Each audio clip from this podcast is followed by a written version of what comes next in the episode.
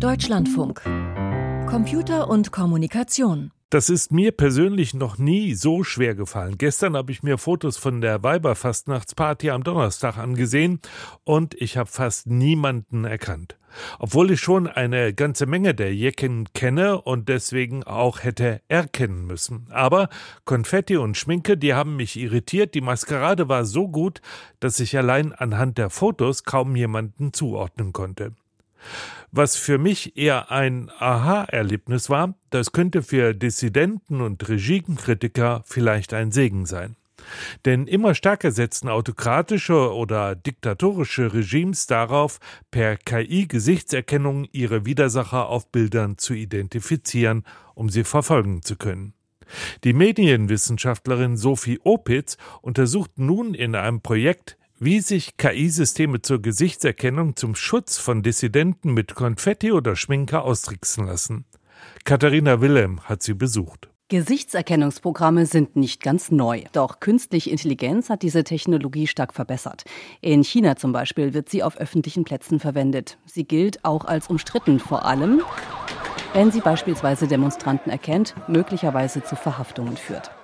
Doch es gibt Aktivisten und Aktivistinnen, die sich dagegen wehren. Und zwar ebenfalls mit künstlicher Intelligenz, erklärt Sophie Opitz, Kunst- und Medienwissenschaftlerin. Es gibt eine Künstlerin, Ingles heißt sie, die einen KI-Filter entwickelt hat. Den konnte man ähm, sich einfach runterladen und nutzen um eine Art Konfetti vor das eigene Gesicht, wenn man filmt, zu bringen. Da fragt man sich jetzt erstmal, okay, Warum?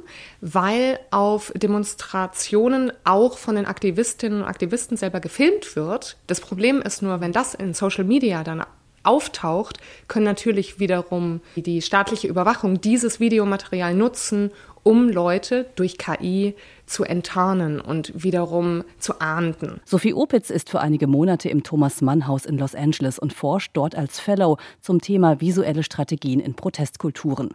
KI ist dabei ein Schwerpunkt, der natürlich sehr aktuell ist. Vor allem in Kalifornien, wo viele KI-Firmen ihren Sitz haben. Also ich habe mit Aktivistinnen und Aktivisten gesprochen, jetzt hier in Los Angeles mitunter mit Andrew Maximov, der im Exil hier lebt und der eine Software entwickelt hat, mit der man Videomaterial von Polizeigewalt nutzen kann, um die vermummten Polizisten zu entlarven. Also der hat ähm, ein Tool, mit dem man Bilder der Leute findet und diese dann nutzen kann, um zu sagen, dieser Polizist, der eine Gewalttat gerade verübt hat gegen einen Demonstranten auf einer Demonstration, das ist der und derjenige. Künstliche Intelligenz wird also gegen künstliche Intelligenz eingesetzt. Aber nicht nur. Es gäbe auch Aktivistinnen, die Make-up-Tipps geben, mit denen Überwachungsprogramme zum Beispiel kaum noch Gesichter identifizieren können.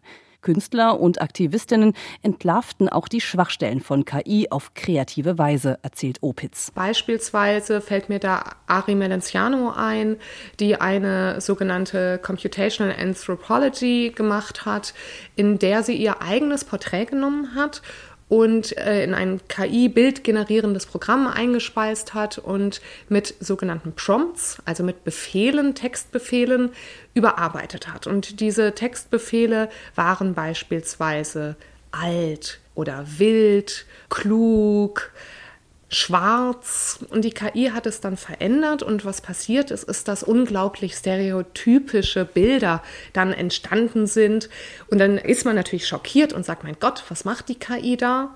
Die Künstlerin habe vor allem verdeutlicht, dass die KI ein Spiegel unserer Gesellschaft sei. Wenn man sich fragt, wieso KI unterrepräsentierte Gruppen nicht darstellt, dann liegt das daran, weil sie in unserer normalen visuellen Kultur unterrepräsentiert und nicht sichtbar sind. Müssen wir jetzt alle KI-Experten und Expertinnen werden? Nein, sagt Medienwissenschaftlerin Opitz.